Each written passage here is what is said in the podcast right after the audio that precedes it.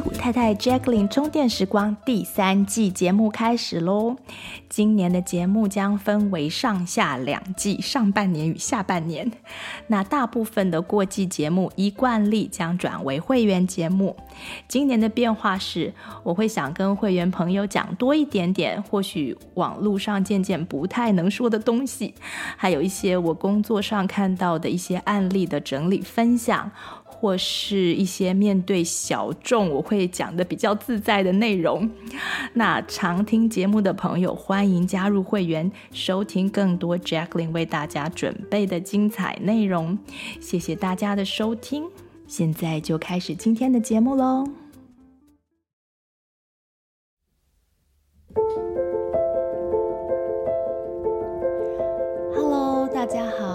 是四谷太太 Jacqueline 充电时光，我是 Jacqueline。这个礼拜呢，我们呃旧金山湾区这边下了很多的雨。那上周日有一种台风来的感觉，很多朋友家里都停电。那我们这一次是很幸运的，没有停电，但是附近许多行道树都倒下来了，所以大家出门的时候要多注意，多小心。那周一的时候呢，我去附近的 Walgreen，Walgreen 就是啊、um，Walgreen 跟 CVS 有点像，这好像没有解释到，它就是有点像药妆店，对，药妆店。去 Walgreen 买了棉花球，然后我要离开停车场的时候，就发现出口淹水，然后水深就是没有办法目测这样子，所以我就倒车回到原本的入口。然后从那边离开。那这件事情呢，我就把它当成一个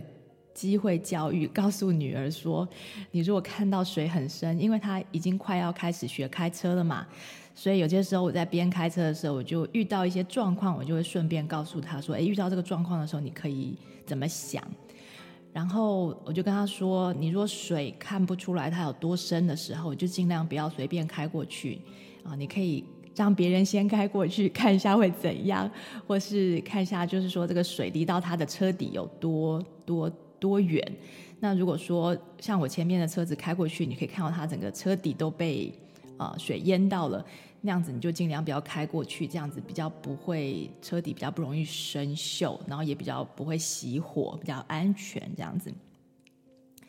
然后加州这几年呢、其实雨水还挺挺多的，挺不错的。虽然有一点不方便，可是啊、呃，比起那个干旱的时候，我想就是大多数的居民还是对这些雨水还是甘之如饴。还有偶尔的这个停电。那我去我会去买那个棉花球呢，是因为周日那个就像台风一样那一天呢、先生出去遛狗的时候风非常的大，然后呢，啊、呃。我们家小狗就非常的开心，有养狗的应该都知道说，很多狗是喜欢，呃，出去开车兜风的，这样它喜欢把头这样放在外面，然后就一直吹风，一直吹风这样。那所以出去走的时候呢，它就很开心，嗯，但是呢，它的眼睛可能因此就跑进风沙了，所以第二天一起床呢，我们就看到它一只眼睛红肿到就是没有办法张开，只是我张开一点点，好可怜的样子。然后我先生就跟很担心他，因为我先生很爱这只狗，所以就说你今天有时间带他去看一下兽医。但我想说，如果不是急诊啊，通常都要约比较久，所以我就先自己用土方来帮他一下。那我就拿家里面剩下的最后一颗棉花球，然后沾一些我自己做的蒸馏水，然后先帮他擦一下，然后呢之后再呃滴一滴的那个鱼油。那种 cod liver oil 可以帮助消炎。然后我中午的时候去买那个新的棉花球以后，我就继续每个小时帮他擦眼睛，也是用蒸馏水，然后加一点食盐做成的那种生理食盐水来帮他擦。大家如果有去买过那个啊药妆店里面买过那种，或者药房里买那个就是洗眼睛的那个水，你就会发现它的 ingredient 它就是写 purified water，就是就像是蒸馏水那样子的水，连盐都没加，所以其实这样就已经算是很不错了。然后一个下午之后，他的眼睛就不肿了。那今天早上看起来就是也不红了，那恢复那个圆圆亮亮的样子，让我非常的开心。那这一集呢是会员节目，那在这里呢，我就简单的先跟大家分享一下这个节目背后的后设。在这个节目当中呢，这个礼拜的节目当中呢，我跟大家，我跟会员朋友就是详细的说明为什么我会说圣经里面没有反对同性恋的原因。那在之前呢，我和好朋友启凡的聊天节目当中，那次我们是聊呃，主题是心想事成嘛，我曾经有顺口提到一句话，就是圣经里面没有反对同性恋。所以在 Podcast 上面其实不能乱讲话。然后呢，就有基督徒朋友跟我说，圣经里写得很清楚啊，基督教是反同性恋的。然后就跟我讲一些章节这样子。所以呢，我觉得需要做一集节目来把整件事情谈一谈啊，呃，平衡报道的同时呢，嗯，能够陪大家一起做一个思考的演练。那在我的 client 当中呢，有许多是有焦虑症的嘛。那在我们面谈过程，他们都有的时候都会提到时事对他们焦虑的这个症状的影响。那会谈到说新闻事件是造成他们焦虑或是忧郁的一个 triggers。那我听到这样子的呃故事的时候，我并不会建议他们不要看新闻，因为这基本上是不太可能的。不要看新闻，不要看社交媒体。嗯，不要接触这些外面的资讯，对于现代人来说是几乎不可能的事情。但是我们却可以学习呢，怎么样思考，能够不要受到某些新闻事件的影响，产生一些不必要的负面情绪。这倒是一个可以在呃讨论当中就是探讨的一个方向。那关于那个呃同志的问题，也就是 LGBTQ 的这些议题呢？在台湾，我是不知道有多多敏感，可是在美国呢，它却是一个所谓的 hot button 的议题。那 hot button 这个字呢，就是 hot 就是热嘛，button 就是按钮，就是热按钮议题啊、呃，是就是一个让很多人都有很强烈的立场或感觉的议题，或是问题，可以翻为敏感议题。那英文的定义就是 a subject or problem that people have very strong feelings about，就是大家都感觉有很强烈的感受，会会引发各式各样的情绪。那正常人来说呢，我们都是最切身的事情才会给我们强烈的感受嘛，像是我们家旁边的，不是我们家，我只是举个例子，就是说，譬如说你自己家旁边的空地。哦，那有人说要改建成什么呃，垃圾掩埋场，或者说要改建成甚至学校，都会有人觉得哦，我不要。要这样子的话，那个嗯，呃，大家可能就会怕会塞车。我们那时候在买房子的时候，就是有去看到一间房子很不错的，那它的正对面就是学校的校门口。那虽然我们去看的那个时间是没有上，没有在上课，是周末嘛，嗯，但是那就会变成一个考量，你就会觉得说啊，那周末现在看起来虽然的这么的幽静，闹中取静，可是你就可以想象说，呃，上下课时间那一条路可能会变成什么样子。然后还有我们家附近就是有一个呃有一个 Costco 最近在想要搬过来，那我们呃也是这个周末的时候就在看那个 Costco 的那个呃他们的 plan 就是 floor plan 他们的就是到时候呃停车场要怎么设计啊？现在好像就是他们的呃停车场会设计在放在 Costco 的上面。那这在一般美国来美国的 Costco 来说，很少会把停车场放在屋顶上面。那因为那块地实在是太小了，所以他们目前的设计是这样子。那其实我们就有点担心啊、因为好像这个礼拜是最后，就是就是 public opinion，就是一般民众可以去啊、呃，可以可以去跟这个政府啊，或者是相关的立法单位表达意见的这个期限。所以我们就好好的看了一下那个就是他们这个计划。那 Costco 又刚好在呃我女儿要读的高中旁边，就是这个未来要建的 Costco。那现在这个上下课时间的这个呃交通已经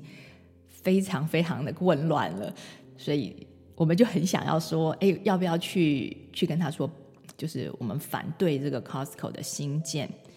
可是呢，那个地方其实那块地如果没有 Costco 的话，现在目前是没有什么在用的，那就有点浪费嘛。那呃，看到说啊，他们有规划这个屋顶上的停车场啊，反正就是看来看去，我们就觉得 Costco 的时间，可能开门的时间跟关门的时间，就刚好也不是在不是在呃学校上课的，就是上下学的时间，所以。所以后来我们讨论的结果就是，可能不会去，不会去说我们反对这样子。But anyway，正常来说呢，我们就是会最关切自己身边最切身的一些问题，还有像最近呃自来水公司就是写呃寄信通知我们水费即将涨价。那我先生是那种会看 fine print 的，fine print 就是说那个，譬如说你买了，你买了。一个新的洗衣机或者什么的，然后就会去读里面的呃使用手册的，然后还有要一些各式各样的警告的那些内容的人，所以呢，他就读了这个整封信，那就发现说，虽然在最前面开始的时候，他讲说啊要涨价了，但是呢，呃，影响非常的小，什么几度的水只会涨个几毛。但是当他认真的去看跟计算了之后，就发现将在未来的两三年当中呢，我们的水费会涨到百分之三十或四十以上。嗯，所以像类似这样这样子的事情，大家就会呃比较有感受，也应该要有感受。然后或是遇到家里面的事情，像是先生太太工作上升迁呐、最近就有 client 遇到呃升迁加薪这些都本来都好事嘛。啊、但是他们可能就会因此要增加工作时间，增加出差频率。那有些甚至可能会需要搬家。那这种事情呢，我们就就有可能会有强烈的立场和感受。所以，当我们讲到这个 hot button 的这个呃敏感议题的时候呢，大家就可以去回想说，跟自己切身的这些议题啊、自己是有什么样子的强烈感受。那在今天的世界呢，由于新闻和媒体的资讯很多，他们占据了我们宝贵的注意力。那一般人又只会对自己注意到的事情才能产生感觉，所以，呃，像譬如说水费这件事情，好了。我如果没有去看那整封信，我可能就不会有什么很大的感觉，反正就长几毛就让你长，我不我并不会注意到说这些东西，因为它没有抓到我的眼球嘛。但是呃，远在很远很远很远地方的 某件事情、某个决定，嗯，譬如说现在欧洲就很多很多的农夫就开始在抗议政府的，应该说抗议欧盟的一些。政策跟一些呃一些绿能源政策嘛，那本来是在荷兰的的农夫抗议，因为他们的农夫就因为这些政策就可能会没有办法继续经营他们的农场。那最近德国也在抗议，然后法国也抗议起来，就是巴黎都被包围起来。然后那个什么，现在昨天好像听到西班牙的农夫也出来抗议，然后之前是意大利什么，反正就是整个欧洲的农 农民都跑出来开始在抗议。那可能这件事情抓到我的眼球，那我可能就会有一些 feelings，我就会觉得啊，就是这些农夫好可怜哦，就是他们，嗯。你如果不加农，你如果不加肥料的话，你肥料要被铲一半的话，那基本上你的产量就变惨一半了嘛。所以我就有一些 feeling，可是啊、呃，我却可能对自己的水费要被涨价，因为没有看到，没有抓到我的注意力，那我就没有 feeling。所以这是一个很吊诡的一件事情。所以社会事件和议题呢，因为抓到了我们的注意力，所以它自然就可以操弄我们的感觉。让我们产生不属于自己的情绪，那这是很简单易懂的心理机制。那不属于自己的情绪呢，就是所谓的这种看戏的人的情绪。那一般人受到这种影响的时候呢，就像看戏一样，顶多就是热血沸腾一下，或是在呃跟不同阵营的人在网络上吵架之类的。可是，嗯，一对一个心理资源不够的人，他可能就会因此产生心理疾病的一些症状，就包括刚刚讲的一些焦虑啊、担忧或是恐惧什么的。这个时候呢，呃，如果你发现了 电视网络对你造成的影响，你当然可以关掉它。可是，就像刚刚讲的，对一般人来说是非常困难的，所以我们可以退而求其次，我们可以学习观察说，哎，什么样的议题会让自己产生这种 hot button 的情绪反应？那如果那些议题呢，我们真正的在意，就花一点时间让自己把它想通。那花点时间想通一些造成我们情绪反应的问题，其实是一个很不错的策略，而且同时可以运动大脑。那想通了以后会怎么样呢？想通其实跟嗯佛教所谓的这种顿悟有点像，比如想通了之后，原本能够激起情绪的这些议题呢，它就会失去这种控制情绪的魔力。然后想通之后呢，还会有 compassion 产生。那真正的 compassion 产生的时候呢，一个人就会比较自在，比较舒服。那 long term 来讲的话，就比较无忧无虑。那最近我听到一个例子也蛮好玩的，就有一个有一个人，那他在大学的时候呢，是那种就是一个一个男生，然后他在大学的时候，他就是非常的呃脾气暴躁的那种，就是。只要有人妨碍到他，让他不方便的时候，他就是会马上就是 react 的那一种。那那时候他在大学的时候，因为晚上他是一个夜猫子嘛，所以他晚上就是喜欢呃就要打工啦，他要打工，然后打工完了之后，他就会跑去呃喝酒啊，或是跑去夜店啊什么之类的，所以他回家的时间都比较晚，那睡觉的时间也比较晚。那他记得有一次，那他就是嗯，在睡觉的时候呢，突然就是他的室友起床了，因为已经早上了。然后他也承认，他说那时候其实已经早上都十点多了，就是 weekend 周末的时候。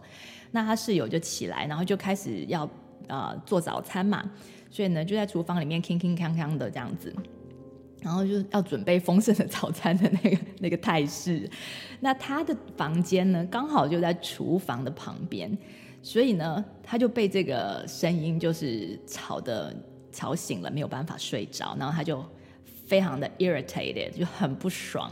他就顺手拿起他呃床上的不知道是 stuffed animal 还是什么，就就是一个东西，然后就就是往自己的门就这样砸过去，就就是发出了一个很大的声音。然后那时候呢，他心里还想说，呃，这种这种方式，这种泄愤的 方式。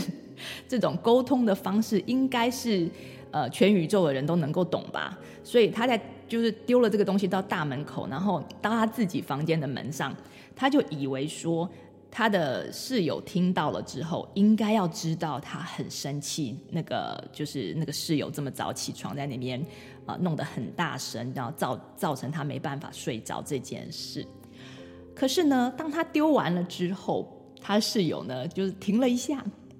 然后还是继续我行我素的继续继续就就就弄他的早餐，并没有因此就小声一点。那这时候他就更不爽了，他就爬起来，然后出来，然后就跟就大骂他的室友。那他说他其实本来跟他室友关系还就是其实原本就是还不错，就没有什么问题。可是当遇到这种事情的时候呢，他就会 hold 不住他自己的情绪。那。很多很多很多年之后，嗯，他在一个我我现在不太知道，好像是心灵有点忘记他那个故事，就是他是好像一个心灵成长还是什么的，反正就在一堂课当中，那这个课的导师呢就给他们一个功课说，大家请回想一件事情，然后呃让你就是情绪就是很激昂的一件事情，然后他就想到这件事情，那。呃，因为这一类的事情在他身上发生很多次，所以这个事情就变成他的一个呃的记忆比较清楚的一个 front and center 的一个记忆，所以他就把这件事情拿出来想。然后老师那时候给他们的功课就是：好，那现在你把这个整件故事用对方的角度去重新描述一遍。然后他说呢，是那一个练习算是他的人生转捩点。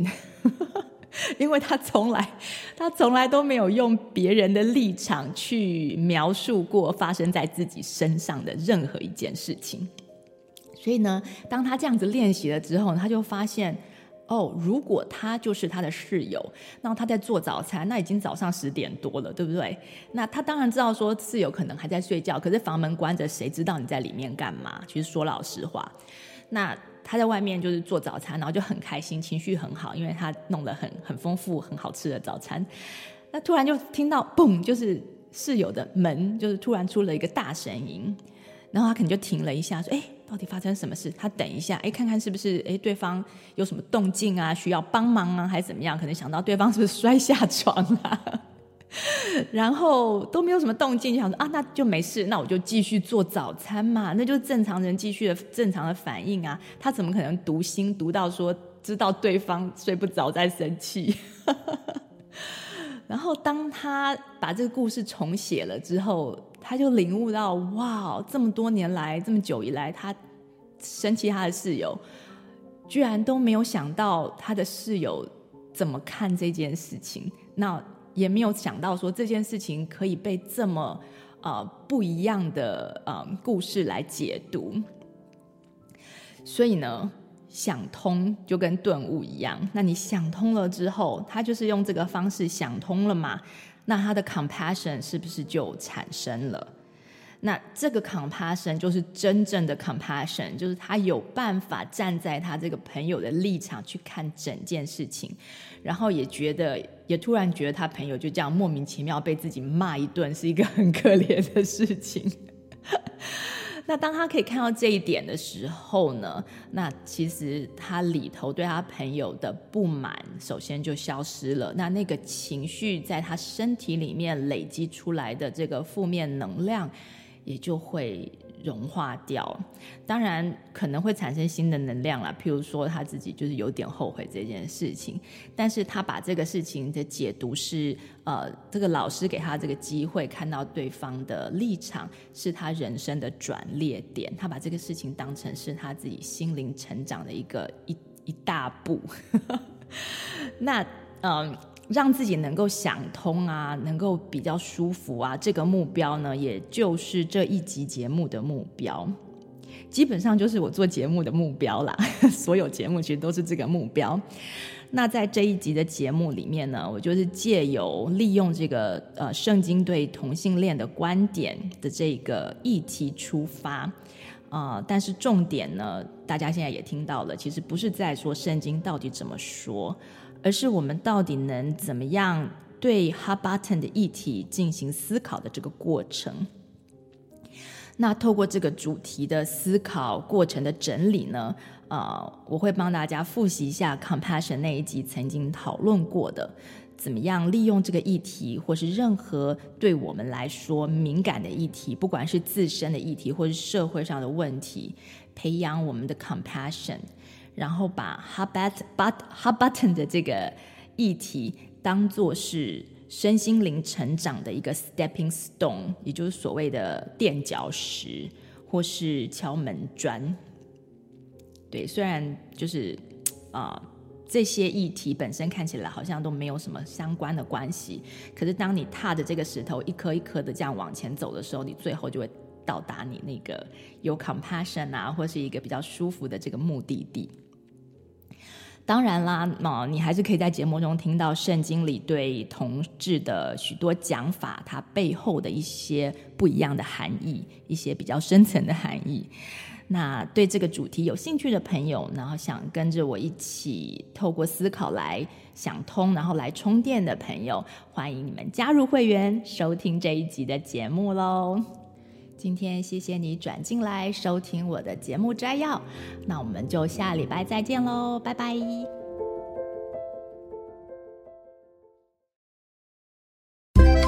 你喜欢今天的节目内容吗？欢迎推荐西谷太太 Jacqueline 充电时光的 Podcast 给你身边的亲戚朋友们。在你收听的播客平台，给我们订阅、评分、点赞、留言和加油。有特别想听的主题，欢迎写信给我们，作为未来节目制作的参考方向。再次谢谢你的收听、分享和支持，我们下次再见，拜拜。